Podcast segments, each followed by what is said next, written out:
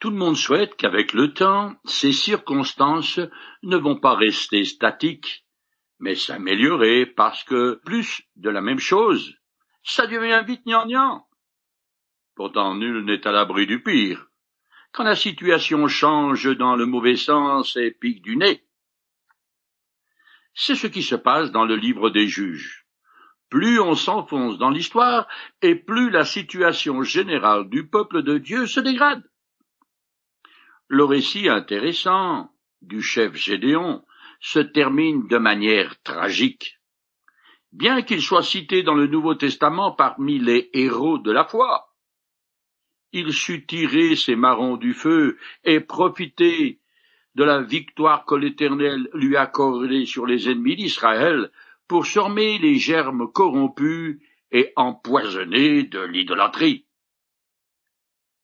De la volupté et de la richesse. C'est ainsi qu'est né Abimelech, l'un de ses soixante-dix fils, issu d'une de ses nombreuses femmes. Cet homme devint un tyran de la pire espèce, comme le monde en a déjà connu beaucoup. Le chapitre 10 du livre des juges décrit les septième et huitième chefs juges dont les histoires sont très courtes ce qui en dit long sur le peu d'influence positive qu'ils eurent sur la nation d'Israël.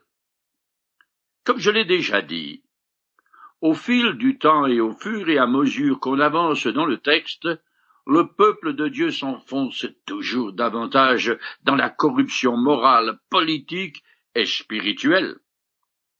La nation a perdu la cohésion que lui donnait sa dévotion à l'Éternel, et s'est engagé dans une spirale infernale descendante.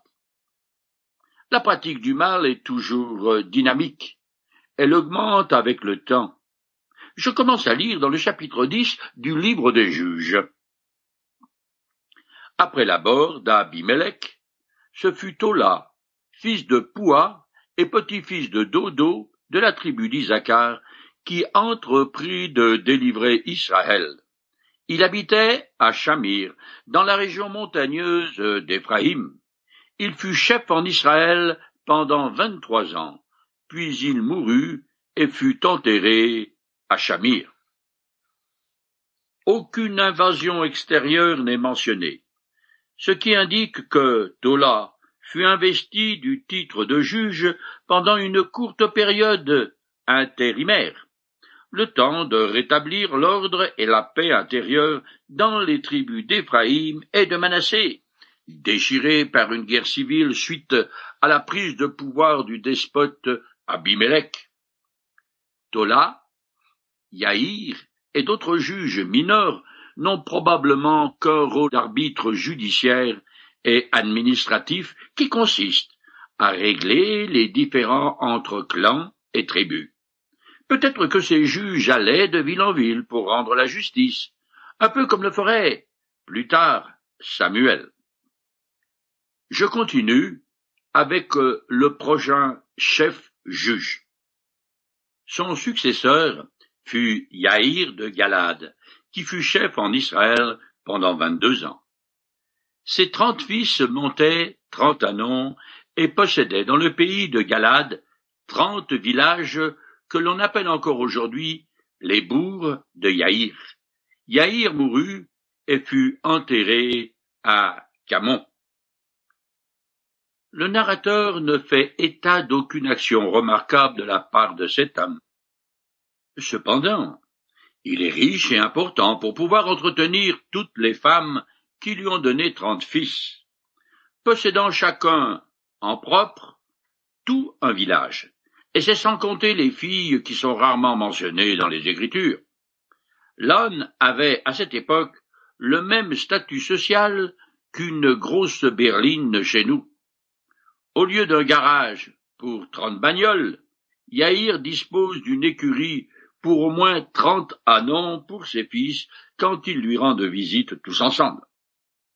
Je continue avec un autre cycle déprimant les Israélites recommencèrent à faire ce que l'Éternel considère comme mal.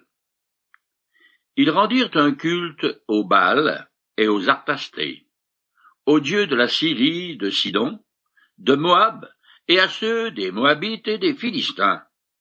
Ils abandonnèrent l'Éternel et ne lui rendirent plus de culte.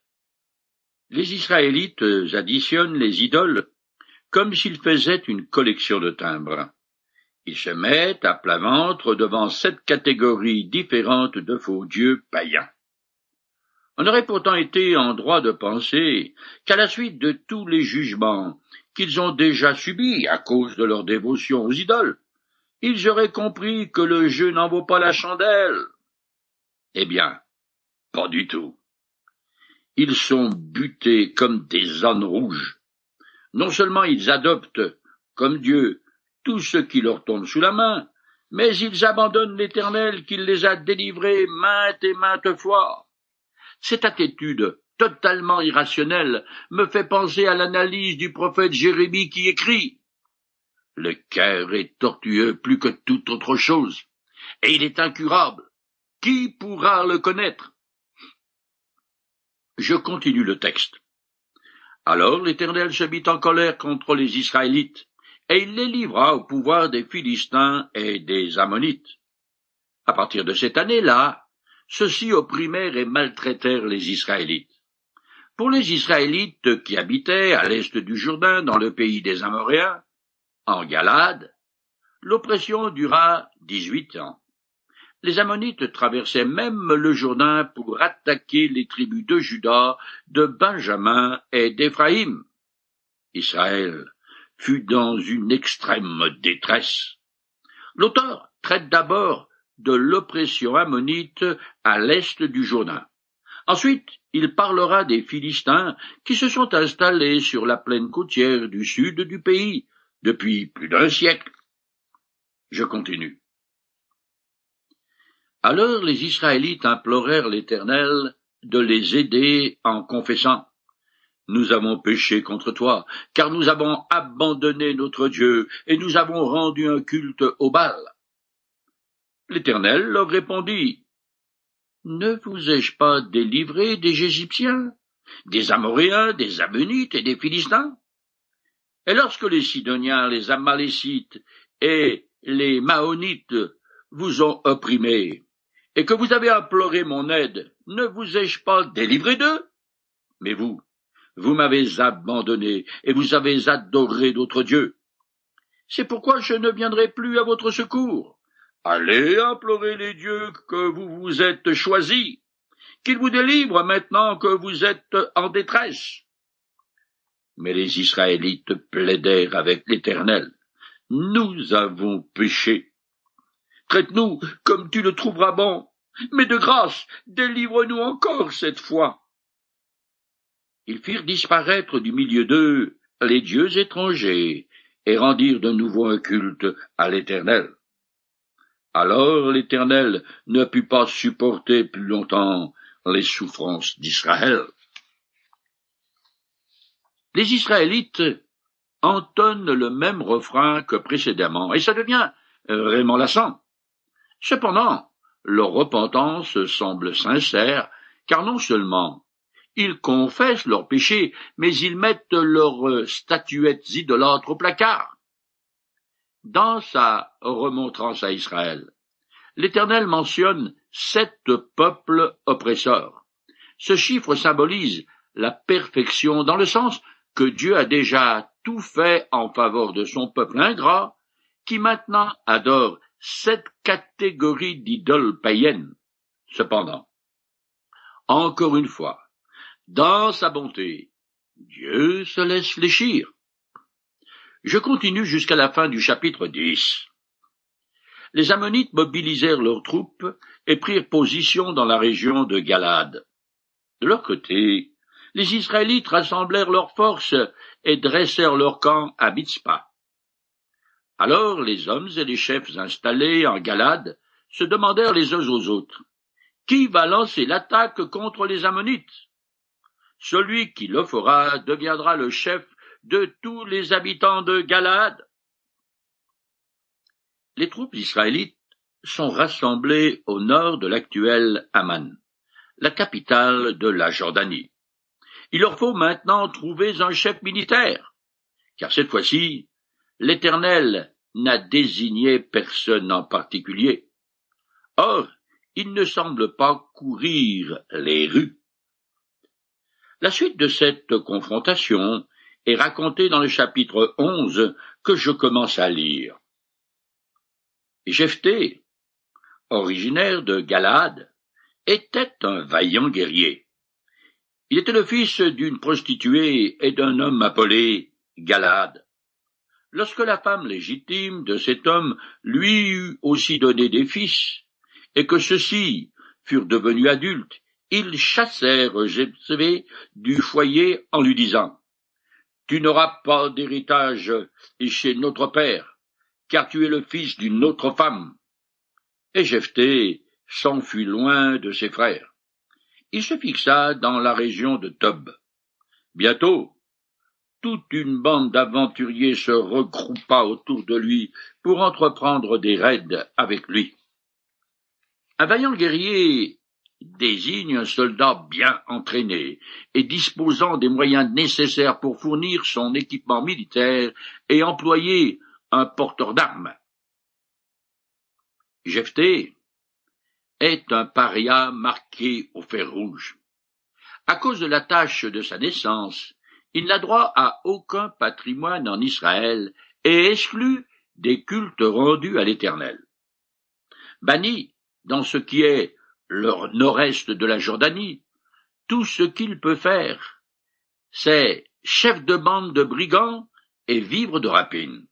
Bref, il n'est pas le genre de personne que vous voulez inviter le dimanche à dîner chez vous, parce qu'après le repas, il risque fort d'emporter votre argenterie et les meubles avec lui en souvenir. Je continue. C'est à cette période que les Ammonites firent la guerre à Israël. Quand ils attaquèrent les Israélites, les responsables de Galade allèrent chercher Jephthé dans la région de Tob. Ils lui dirent Viens prendre le commandement de nos troupes pour que nous combattions les Ammonites. Jephthé leur répondit Vous m'avez haï et vous m'avez chassé de chez mon père. Comment osez-vous faire appel à moi maintenant que vous êtes dans la détresse? Les responsables reprirent. C'est bien pour cela que nous revenons vers toi maintenant. Si tu viens avec nous, et si tu combats les Ammonites, tu deviendras notre chef à tous, et tu seras à la tête de toute la population de Galade. Les responsables des tribus de l'Est du Jourdain sont en difficulté et ne manquent pas d'air.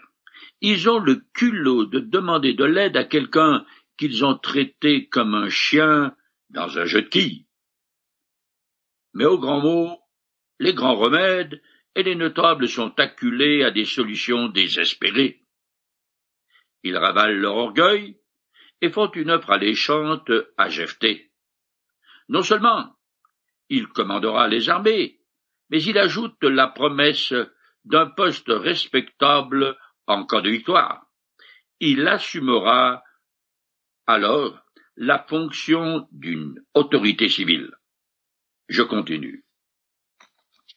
Soit, répliqua Jephthé, mais si vous me faites revenir pour combattre les Ammonites, et que l'Éternel me donne la victoire sur eux, je resterai votre chef.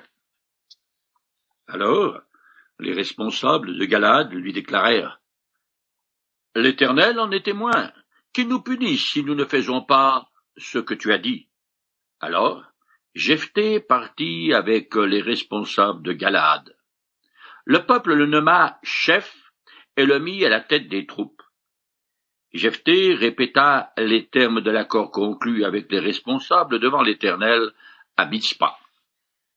Jephthé, fils méprisé d'une prostituée et paria chef de bande, voilà une occasion en or de se réhabiliter.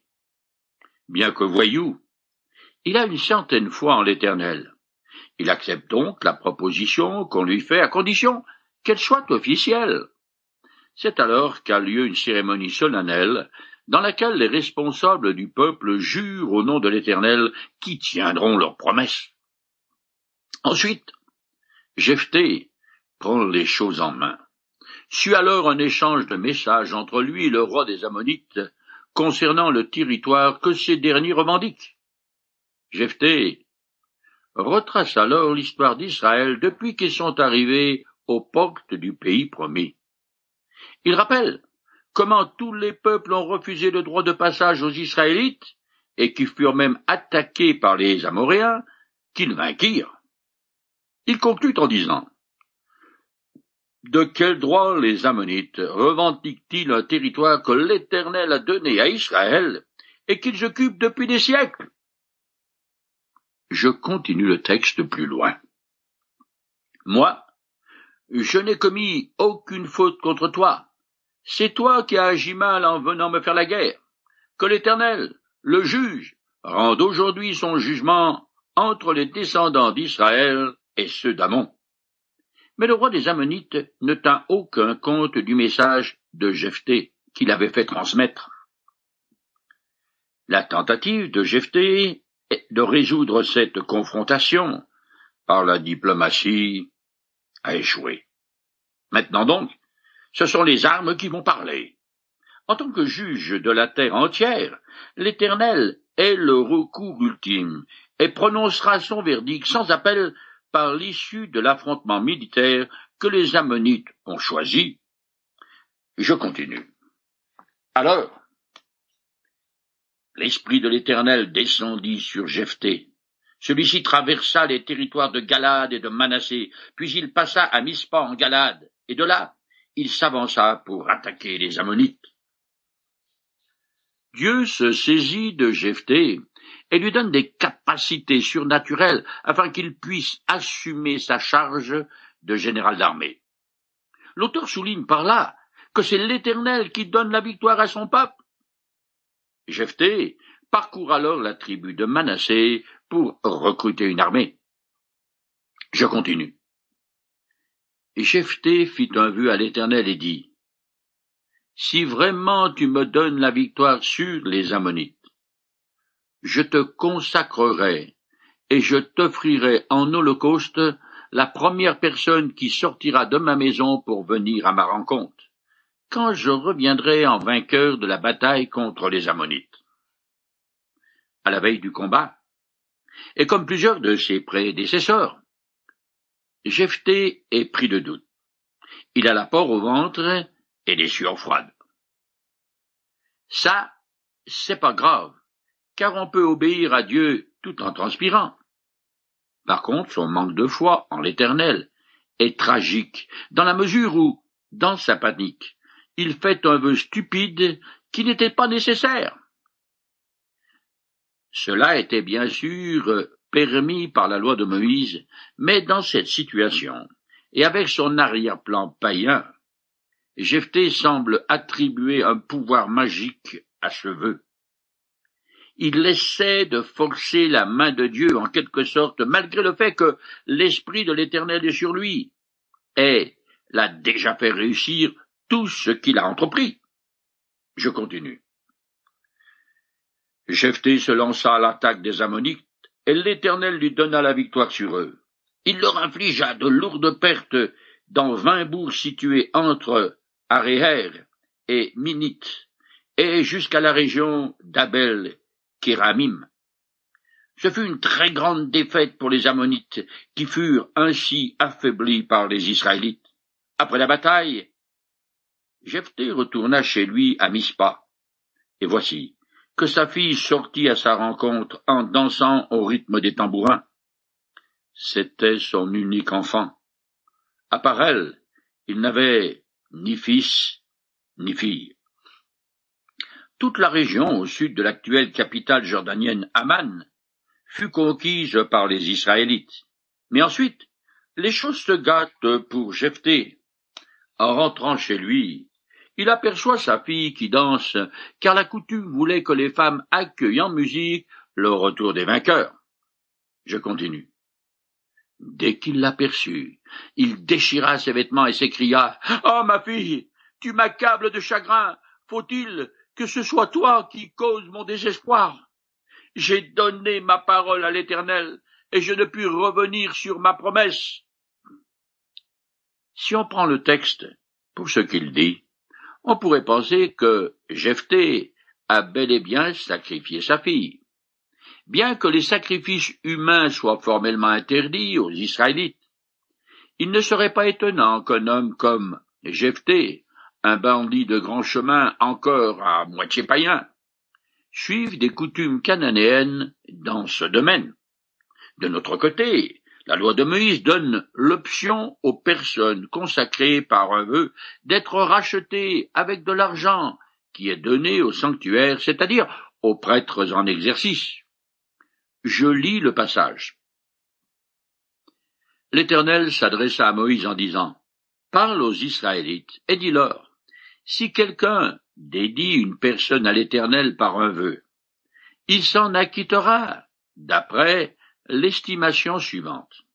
Si c'est une femme, sa valeur sera de trente pièces.